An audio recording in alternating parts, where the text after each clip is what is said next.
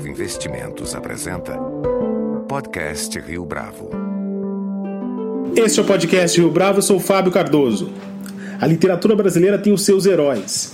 Para ficarem alguns nomes, seria possível citar Machado de Assis, Lima Barreto, Euclides da Cunha, Guimarães Rosa, Rubem Fonseca e Raduan Assar.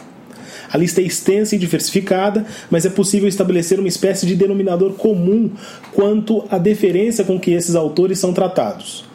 É como se esses artistas da palavra fossem incensados pelos motivos equivocados. É a partir desse argumento que o escritor Martim Vasques da Cunha publicou A Poeira da Glória, uma inesperada história da literatura brasileira. Ao longo de mais de 600 páginas, Martim denuncia esse consenso sobre a literatura brasileira, dispara contra a leitura artificial da criação artística e mostra como a suposta inteligência inviabilizou o diálogo entre artista e público, num processo com consequências drásticas não somente para a literatura, mas sobretudo para a livre circulação de ideias no Brasil.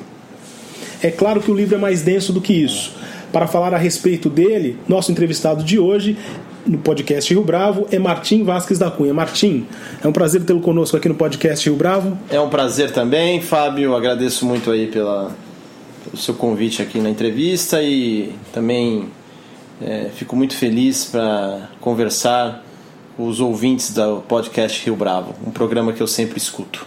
No texto de apresentação do livro, é, no Território dos Infiéis, você explica o título de A Poeira da Glória extraído da lavra do escritor Otto Lara Rezende. Você apresenta ainda mais a motivação para a escrita do A Poeira da Glória, de modo bastante objetivo. Você diz assim: o descaso litera pela literatura no Brasil chegou ao limite. Minha primeira pergunta vai nesse sentido: existe algum paralelo entre o diagnóstico traçado por você no livro e a situação pela qual o Brasil se encontra hoje?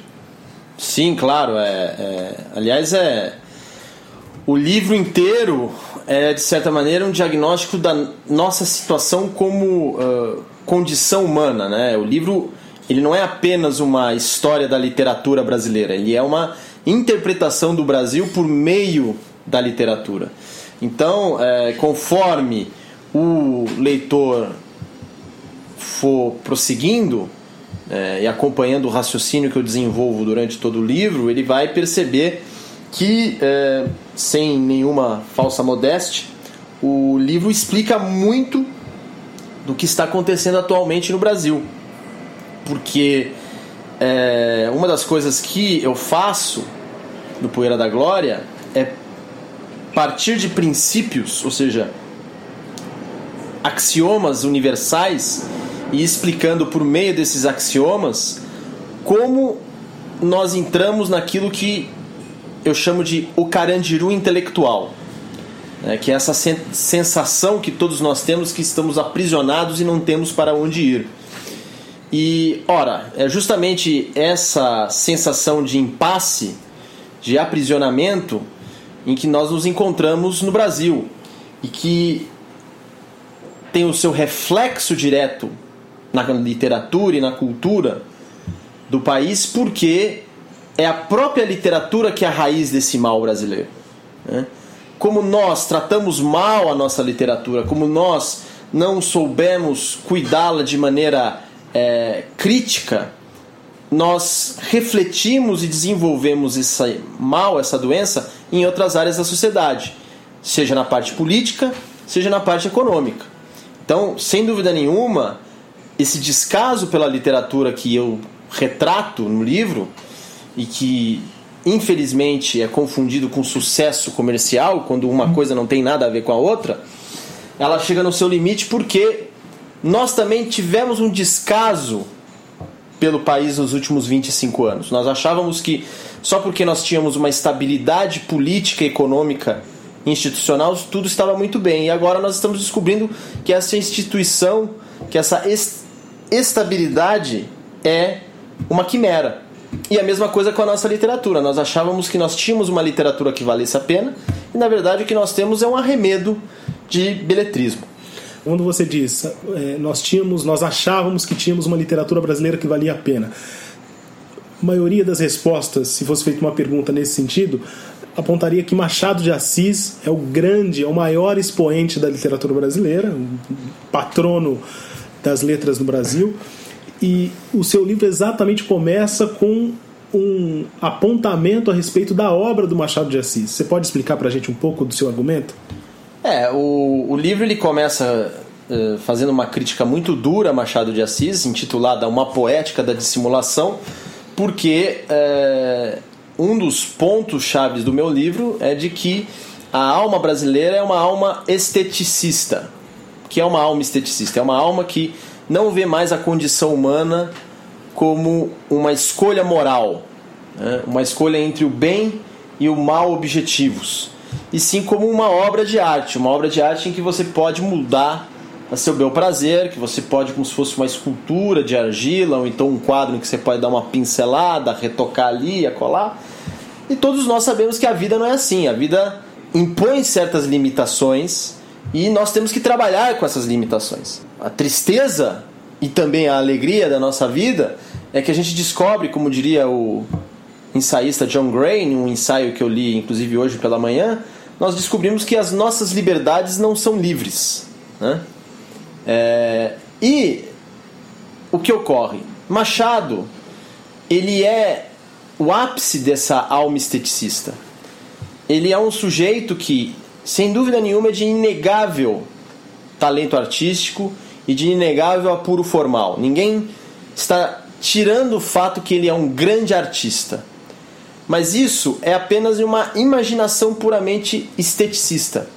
Quando vamos analisar as obras de Machado sobre o aspecto do questionamento da condição humana, que é algo muito diferente de um questionamento moral ou moralista, mas quando nós observamos esse questionamento da condição humana na obra machadiana, nós percebemos que a famosa ironia, as digressões, o sarcasmo, né, o risinho de deboche, um certo snobismo na hora em que ele comenta um autor ou outro estrangeiro, tudo isso não passa de pose literária. E por que, que não passa de pose literária? Nós descobrimos, lendo atentamente, com lupa, o, os livros de Machado, de que ele tem uma visão é, da condição humana em que não há espaço para bondade, não há espaço para inocência, não há espaço para um ato de nobreza no mundo machadiano. E isso cria na nossa sensibilidade moral do nosso país uma ilusão temerária de que nós só vamos sobreviver nesse labirinto da condição humana se nós formos dissimulados. Se nós também assumirmos essa pose literária que Machado propõe em seus livros, e por meio dessa dissimulação você vai vencer na vida. Ora, isso é o Brasil. Né? O brasileiro é dissimulado, o brasileiro é esteticista e, sobretudo, o brasileiro é incapaz de ouvir a voz interior da sua consciência. Quando ele escuta essa voz interior da consciência, que é algo que foi também retratado por Machado, em Dom Casmurro, na teoria do medalhão, no próprio Brás Cubas, quando ele escuta essa voz interior da consciência, ele recua. Só que em Machado, isso acontece porque, como ele era um grande artista, ele também se permitia retratar isso. E o pior dessa poética da dissimulação do, do Machado é que ele vai falar para o leitor que nós vivemos abandonados, que nós somos incapazes de encontrar um bem objetivo, um mal objetivo, e que nós só podemos sobreviver nesse mundo se nós assumirmos a antologia do abandono e achar que só o abandono pode nos salvar. Esse é o problema da, da obra de Machado. Não é porque Machado de Assis é, tem esse problema em sua obra que você não vai deixar de lê-la. Você tem que lê-la, inclusive, para conhecer melhor o Brasil. Contudo, a gente não pode cair na esparrela de um Silvio Romero que chega e ofende Machado de Assis porque Machado de Assis não cumpriu com seus pressupostos positivistas. Mas talvez a gente tenha que se aproximar de uma leitura como o que Mário Vieira de Mello faz em Desenvolvimento e Cultura, em que ali ele fala que talvez o que esteja na, no fundo da discussão machadiana é um ressentimento moral perante é, a desigualdade única da condição humana. Então, a, a fortuna crítica machadiana que elogia né, o bruxo de Cosme Velhos, justamente por causa das suas qualidades ao avesso, essa é uma fortuna crítica que também está dentro dessa poética de dissimulação que Machado criou na literatura nacional. Tocando no tema ressentimento, em outra passagem do livro, você articula a obra de dois grandes escritores brasileiros do início do século XX, Euclides da Cunha e Lima Barreto. De que modo a visão de mundo desses escritores afetou a nossa sensibilidade é, nacional? É um fragmento que você utiliza nesse capítulo do livro. É, o, no, na verdade o capítulo se chama O Pesadelo do Paradoxo e eu faço uma espécie de vida paralela do Euclides da Cunha e do Lima Barreto, já que eles eram contemporâneos. Mas basicamente são duas vertentes que no fim vão se é, convergir em um único ponto. A primeira vertente do Euclides é o fato de que, com a vivência que ele teve, a experiência que ele sofreu ao ver o que aconteceu em Canudos, no combate em Canudos, e depois na escrita do grande livro que foi Os Sertões, é, Euclides vivenciou a experiência do real na sua ambiguidade máxima. É, e o que é essa experiência do real? Ele desceu às profundezas do inferno, viveu aquilo que se chama que eu chamo de o pesadelo do paradoxo, e depois ele, ao retornar no momento em que escreveu o livro, ele não aguentou o tranco e ele teve que substituir as ideologias jacobinas, progressistas, enfim, positivistas e evolucionistas que ele tinha antes de escrever Os Sertões para um outro tipo de ideologia, que a princípio parecia ser o socialismo, mas depois ele também não se adapta a isso e por uma série de questões pessoais, principalmente o fim trágico dele, é, com o seu casamento com Ana de Assis, é, ele vê um, se vê como um homem é, atormentado por é, questões existenciais que as ideologias com as quais ele se abraçou ele não conseguiu é, suportar.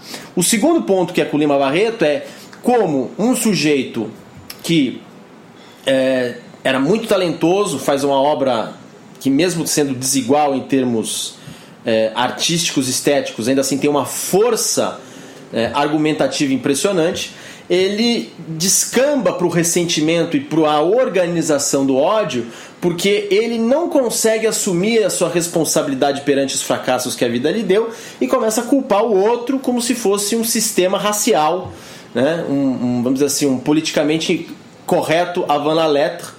E isso daí vai convergir para um fato que depois eu vou elaborar no livro como um todo, que é a, a crença que o intelectual tem que fazer parte de um círculo de sábios, de um Estado dentro do Estado oficial, para ele começar, através da sua literatura, a querer mudar o país.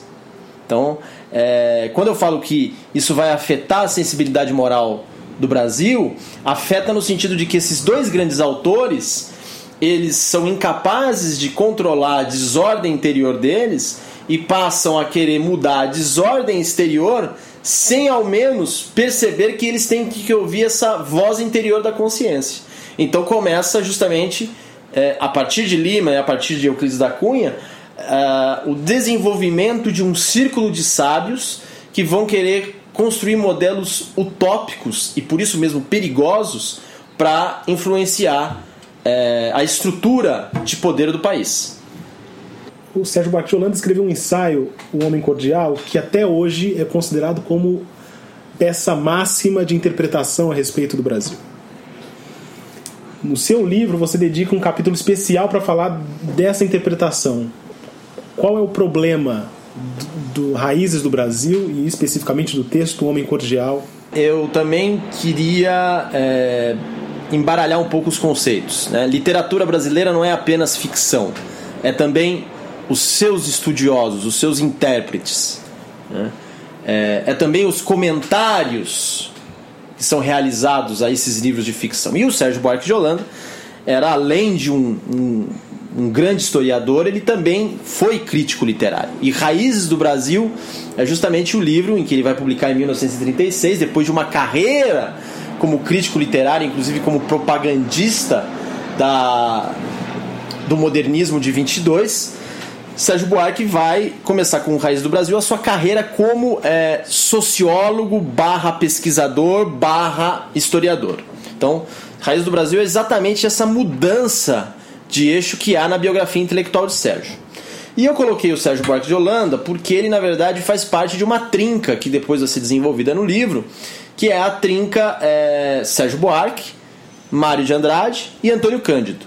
Esses três, eles queriam é, colocar o Brasil, na sua pluralidade, na sua vastidão, em um conceito chamado identidade nacional. É claro que Sérgio Buarque não é o primeiro a fazer isso, porque a ideia de identidade nacional já era algo que existia desde o romantismo, né? mas vai se tornando algo sistemático no final da década de 1910 e torna-se então um grande mote do modernismo de 22. Contudo, em Raízes do Brasil, especificamente nesse capítulo que é o Homem Cordial, é, temos um problema que é, muito, muitos poucos estudiosos resolveram é, abordar, talvez João César de Castro Rocha, o sociólogo Luiz de Guzmão no livro O Fetichismo do Conceito, que eu faço questão de citar no livro, que eu acho que é uma das publicações científicas mais importantes dos últimos tempos no Brasil. Outro crítico da ideia de identidade nacional é o grande historiador Evaldo Cabral de Mello. Né? Mas essas pessoas elas analisam só superficialmente um aspecto da obra de Sérgio Buarque de Holanda, que é o aspecto epistemológico, ou seja, como Sérgio Buarque de Holanda construiu seu raciocínio para chegar nessa ideia do homem cordial. E o que é o homem cordial? Como todos sabem, o homem cordial é, segundo o Sérgio, o, o sujeito que vive do seu coração, né, do seu cordes, né, das suas paixões. E como ele vive dessas paixões, ele tem que manobrá-las de alguma forma para viver na sociedade. Mas ainda assim, no momento em que ele vive na sociedade, ele vai ser regido por essas paixões. Então, é, o que o Sérgio faz é, de certa maneira, uma leitura minimalista da questão do patrimonialismo, ou seja, o homem cordial é o sujeito que acha que a coisa pública é a coisa privada, e vice-versa. É... Ora, se você for observar, numa primeira leitura, esse insight do homem cordial é muito próximo do Poética da Dissimulação que eu abordo no Machado de Assis.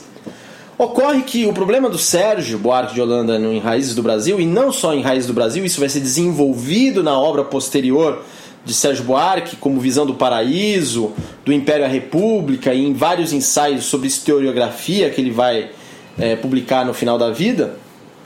O problema do Sérgio é que ele tem uma visão equivocada da natureza humana. E ele tem uma visão equivocada da natureza humana porque ele parte do estudo metodológico dos tipos ideais de Max Weber.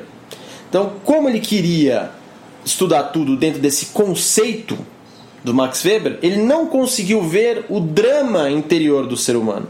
E não conseguiu, portanto, ver o drama interior do próprio brasileiro. Nesse paradoxo, por assim dizer, ele acaba caindo no próprio ambiente que ele quer criticar. Ele começa a cair justamente na arapuca do esteticismo. Ele não vê o ser humano na sua ambiguidade, na sua complexidade, e ele passa a ver o ser humano como se fosse um conceito. E aí é o título do livro de Luiz de Guzmão que é, aborda esse problema na obra de Sérgio Buarque de Holanda de modo exemplar. É o fetichismo do conceito. Ele acha que o conceito na hora que você for fazer um estudo histórico é o que vale a pena. E é justamente o contrário. A história tem que ser uma narrativa que mostra as diversas vertentes e forças que te ajudem a ver a situação como um todo e não como um conceito em que você pode colocar em uma gavetinha ou então nenhuma ideologia política. Tocando no assunto história, outro, no mesmo capítulo você menciona a poeta Cecília Meirelles, autora do Romanceiro da Inconfidência. De que modo o trabalho poético de Cecília Meirelles é capaz de restaurar de modo é, relevante os acontecimentos da Inconfidência Mineira. Na sua avaliação, isso tem a ver com a forma como a história do país naquele episódio foi contada? No caso de Sérgio, como eu expliquei, é uma visão equivocada da natureza humana.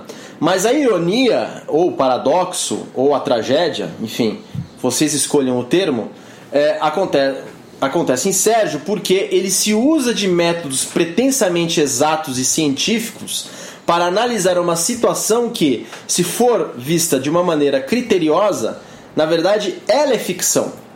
Ela é uma invenção do cientista que está é, vislumbrando o problema. E na Cecília Meirelles, principalmente com o romanceiro da Inconfidência, o que nós descobrimos é que, por meio da poesia, ou seja, por um meio que seria considerado ficcional, há uma recuperação não só da complexidade da história daquele evento que foi a Inconfidência Mineira, mas também uma restauração da nobreza do ser humano e, portanto, da nobreza do, do brasileiro. Porque o que acontece? Como a Inconfidência é ensinada é, para nós? Ela é ensinada como se fosse um bando né, de magnatas, como diria o Kenneth Maxwell, que resolveram é, ir contra o governo né, de Dona Maria, de Dom João e depois Dona Maria, é, porque eles queriam ganhar dinheiro e mais nada. E não, é claro que eles queriam ganhar de algum dinheiro, mas isso não é problema nenhum. Né? O que estava acontecendo é que você tinha um governo tirânico que estava tirando os seus impostos, né, uma derrama, enfim. É, o Luiz de Menezes, então, governador, contra a, quem o, o Tomás Antônio Gonzaga e o Cláudio Manuel da Costa é, escreveram, eles, eles, escreveram as cartas chilenas satirizando esse governador, era uma espécie de Joaquim Levi do nosso tempo, né? Querendo fazer derrama atrás de derrama, imposto atrás de imposto. E é, hoje em dia a Inconfidência é ensinada como se fosse assim um bando de oportunista que quisesse tirar proveito da situação e ganhar mais para concentrar poder. Não! Pela primeira vez na história, você é, teve pessoas que talvez elas não fossem boazinhas o tempo todo. Mas naquele momento em que havia um governo tirânico que estava sugando a população, eles se reuniram e fizeram algo contra. E não só isso, eles legaram à sociedade brasileira obras espetaculares da literatura. Então, olha só, minha gente. Você tem cartas chilenas. Eu gostaria muito que alguém tivesse a coragem de ficar lendo cartas chilenas na Praça da Sé pra, e só substituir um nome ou outro, né? enfim, Luiz de Menezes por Lula, ou então Dilma Rousseff ou Joaquim Levy, e falar isso em praça pública e ter a coragem de dizer aquilo. Ou então, o que dizer de Marília de Dirceu, que na verdade não é apenas a história de um velho babão sobre uma menina, mas na verdade é a história de um sujeito que foi pra cadeia porque lutou é, é, a favor da sua própria liberdade, a favor da liberdade de um país que não era dele. Tomás Antônio Gonzaga não era brasileiro. Né? Ele era português, ele veio aqui porque ele era uma espécie de é, é corregedor da da, da, da Câmara né, Jurídica de Portugal, é, Tomás Antônio Gonzaga ele escreve Marília de Dirceu e ali não é que ele se espelha em Marília porque Marília é uma jovenzinha que vai para a cama com ele. Não, ele vê Marília como a única solução para não ficar louco na cadeia. Eu duvido que o André Esteves tenha sua Marília de Dirceu nesse exato momento. Aliás, se ele escrevesse a Marília de Dirceu, talvez ele saísse um homem melhor. Agora, o que acontece na história, na história do Brasil, é que, no modo como a gente é ensinado essa mesma história, é que os inconfidentes foram sujeitos que estavam lutando a favor da sua própria riqueza. Não, não é isso. A gente tem que recuperar, e Cecília Meirelles faz isso exemplarmente no Romanceiro da Inconfidência. Nós temos que recuperar a nobreza do brasileiro, que nós também somos capazes de ir contra o poder instituído, como foi o caso dos Inconfidentes. Já na parte final do livro, Martim, você menciona o estado da arte no mercado editorial brasileiro, quando cita a importância do sistema de computação existente no Brasil desde a era Vargas. Explique para a gente, por favor, como é que o mercado, que parece obedecer a outros critérios, ele é afetado por uma mentalidade que você chama de esteticista. É, uh, o mercado editorial ele sempre viveu às custas é, do poder instituído. A prova disso é que, por exemplo, no Estado Novo, Getúlio Vargas vai publicar seus discursos governamentais com a José Olímpio, né? Não é a José Olímpio do Grupo Record agora, mas assim, na época em que José Olímpio era comandada por José Olímpio. E é, José Olímpio era nada mais nada menos que, vamos dizer assim, a companhia das letras do seu tempo, em que todos os grandes intelectuais se reuniam, né? É, Graciliano Ramos, é, Guimarães Rosa, todos se reuniam na livraria do José Olímpio e conversavam a respeito, e ele publicava os grandes autores. O que acontece é que, paulatinamente, o mercado editorial vai se tornando uma espécie de espelho do sistema de cooptação do poder. Então, é só você pegar o exemplo da própria Nova Fronteira. A Nova Fronteira não seria o que foi se não tivesse Carlos Lacerda, um político, na sua liderança. Então, política e literatura e mercado editorial estão intimamente conjunto. O que hoje está acontecendo, e infelizmente essa semana tivemos aí a, o fechamento da editora Kozak Naif, é que o mercado editorial achou que o único cliente deles, que é o Estado, iria bancar todas as suas vicissitudes e esqueceu que o principal cliente deles é o leitor.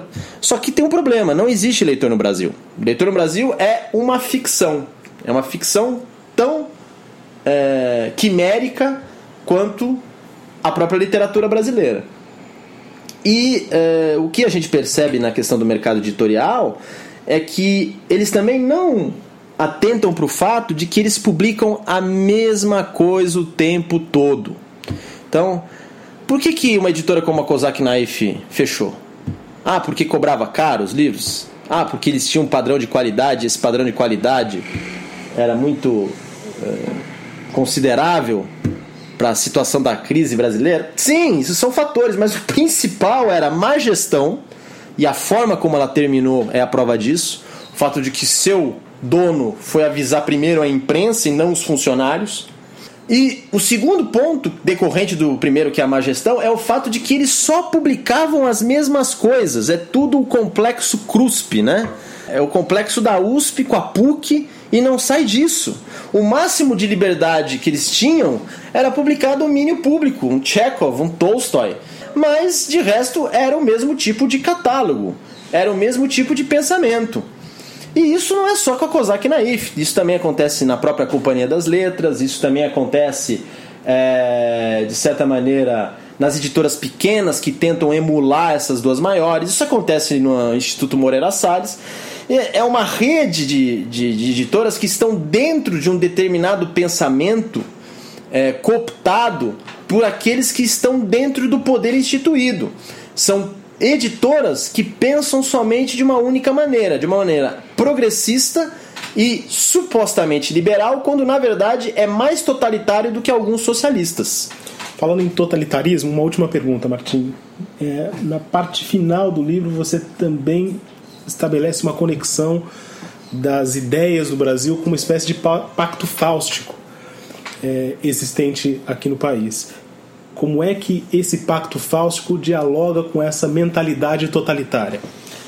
É, a, a, noção de pacto fáustico na nossa mentalidade totalitária e também relacionando com as questões brasileiras, especialmente a parte política econômica, esse insight eu é, consegui, enfim, por um feliz acaso, lendo o pós-fácil escrito pelo Gustavo Franco do livro Dinheiro e Magia, que é um belíssimo ensaio de economia a partir de um trecho do Fausto, do Fausto, do, do trecho em que Mefistófeles é, começa, enfim, cria o dinheiro para Fausto, né? E Fausto vende isso para um, um, governante é, alemão e, e, a partir daí cria-se o dinheiro papel, né? E o Gustavo Franco tem esse pós-fácil que é maravilhoso. É, e ele foi ele que me deu o insight principal ligando com outra grande obra da nossa literatura, talvez a única grande obra da literatura brasileira que possa dialogar com gigantes como Ulisses de James Joyce, A Morte de Virgílio de Herman Brock. Essa grande obra é Grande Sertão Veredas de Guimarães Rosa. Né? Quem já leu o livro sabe que o centro de Grande Sertão Veredas é justamente a questão do pacto fáustico. E o Gustavo Franco aborda nesse pós-fácil como a questão do pacto fáustico ela é uma constante nas nossas relações econômicas. Né? E como, de certa maneira, isso é um discurso da chamada direita de oposição à esquerda. Sendo que a esquerda também se apropria desse pacto fáustico econômico para se manter no poder. E nesse ensaio, o Gustavo Franco exemplifica muito bem o drama do empreendedor e do empresário e do funcionário público, em que eles ficam jogando no, no papel de quem vai ser falso e quem vai ser Mefistófeles. Então, no caso, por exemplo, o funcionário público, aquele que quer ter uma propina a mais, talvez seja o Mefistófeles. Mas, dentro da estrutura do funcionarismo público, ele seja um Fausto. O empreendedor, às vezes, ele tem que ser Fausto. E talvez, às vezes, ele tem que sofrer nas garras de um Mefistófeles. E o empresário, então, nem se fala. Às vezes, ele é o próprio Mefistófeles. E esse retrato do Gustavo Franco me deu uma ideia muito sólida sobre as condições econômicas do Brasil atualmente, em que é o que está acontecendo aí com a Operação Lava Jato. Né? O que ela está mostrando não são só os intestinos da República, mas o fato que a sociedade brasileira fez esse pacto fáustico. E todo o nosso impasse que estamos sofrendo, mesmo que ocorra o impeachment da Dilma, se deve ao fato de que nós não temos consciência plena de que fizemos esse pacto. E quem teve consciência disso não quer assumir para si mesmo, porque é muito dolorido. E aí estamos naquele velho e bom dilema de Riobaldo, né? o personagem de Grande Sertão Veredas de Guimarães Rosa. Fiz o pacto com o demônio ou não? E se eu fiz, como é que eu vou lidar com isso? Vou dizer que é uma coisa qualquer? É... E por que, que eu fiz o pacto com o demônio? Então a sociedade brasileira ela está nesse momento de angústia nesse momento de é, indecisão, justamente porque ela fez esse pacto fáustico e não tem como tirar o contrato. Ela não percebeu que, como no personagem Adrian Leverkund, do Dr. Fausto de Thomas Mann, ela vai ter que dar o sangue. E esse sangue vai doer muito para ser retirado. E infelizmente, nós ainda não percebemos que esse pacto fáustico talvez seja a única coisa que nos resta. Martim Vasques da Cunha, muito obrigado pela sua participação aqui no podcast Rio Bravo. Muito obrigado, Fábio. Um prazer. Com edição e produção visual de Leonardo Testa, este foi mais um podcast Rio Bravo. Você pode comentar essa entrevista no SoundCloud, no iTunes ou no Facebook da Rio Bravo.